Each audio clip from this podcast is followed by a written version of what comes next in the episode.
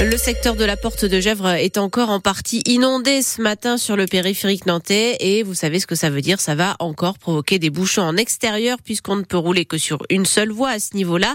Tout ça donc à cause de cette petite rivière, le Gèvres. Alors ce n'est pas nouveau, il a la fâcheuse tendance à déborder régulièrement sur la route et malgré les différents travaux pour essayer d'améliorer la situation, Marius Delaunay. C'est simple, personne n'a la solution. La DIR Ouest, la direction interdépartementale des routes l'assure. Elle a déjà mené des travaux d'aménagement pour que le Gèvre, le cours d'eau, se jette plus rapidement dans l'Erdre. Des travaux menés en 2016. Depuis, on peut dire que de l'eau a coulé sous les ponts, au sens propre comme au figuré. La route reste inondée une à deux fois par an. En moyenne, les sols sont régulièrement saturés dans le secteur.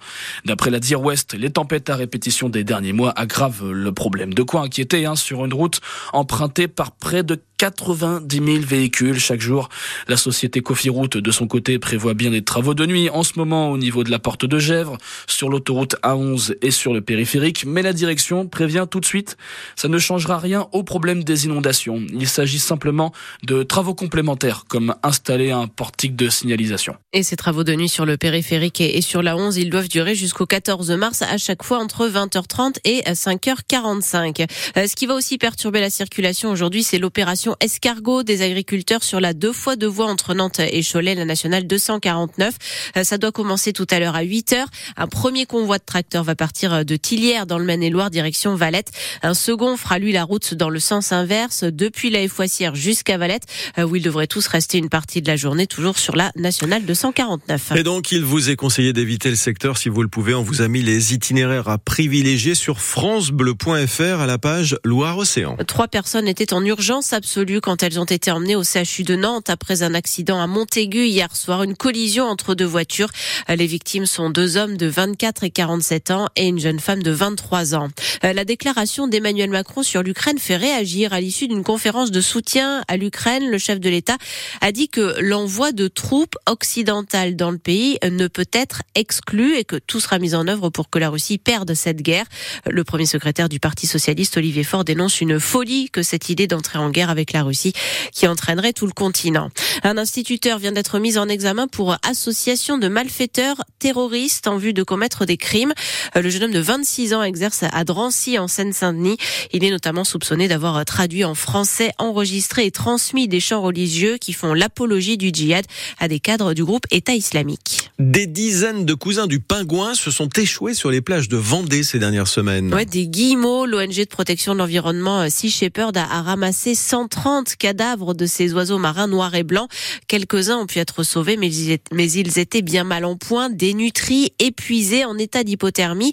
Alors qu'est-ce qui se passe? Pour la présidente de Sea Shepherd France, il y a un lien avec la surpêche et le réchauffement climatique. Et Lamia Essem Lali met aussi en cause les pêcheurs. On n'écarte pas euh, totalement l'hypothèse, alors pas pour ceux qui sont vivants, hein, évidemment, pour ceux qui sont morts, euh, l'hypothèse qu'ils auraient pu être capturés dans des engins de pêche. Mais pour ça, il va falloir qu'on fasse euh, pas mal d'autopsies pour voir si ces animaux qui sont morts sont morts euh, en surface ou s'ils sont morts sous l'eau noyés. Là, l'urgence, à mon sens, c'est vraiment d'identifier quelles sont les causes pour pouvoir y remédier.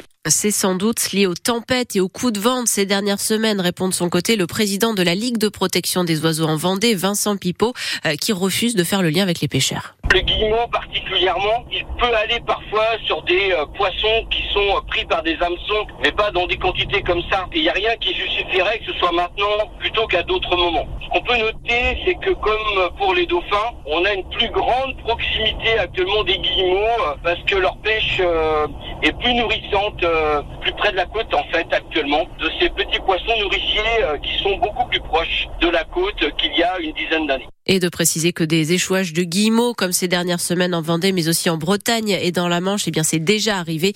Euh, en tout cas, l'hypothèse de la grippe aviaire est écartée. À Nantes, le quai de la Fosse voit partir ses arbres. les 400 arbres en pot qui avaient été installés il y a maintenant 6 ans pour euh, créer une promenade verte entre le pont Anne-de-Bretagne et la gare maritime. Alors, ce quai des plantes n'a jamais été prévu pour durer. Il est donc temps de donner un nouvel environnement à ces chênes, ces magnolias et ces arbres fruitiers.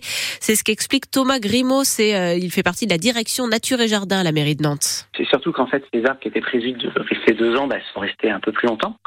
Forcément, ces arbres ont grandi, ont poussé. Certains bah, sont devenus euh, un peu plus grands. Ces arbres-là vont être euh, alors déplacés pour être réutilisés. On a une centaine d'arbres qui vont être réutilisés sur différents sites de la ville de Nantes qu'on va pouvoir replanter tout de suite. Mais bien évidemment, il y a des arbres qui se sont développés euh, de façon un peu plus conséquente, qui n'étaient pas faites pour rester sept ans euh, dans des pots, même si cela était assez conséquent.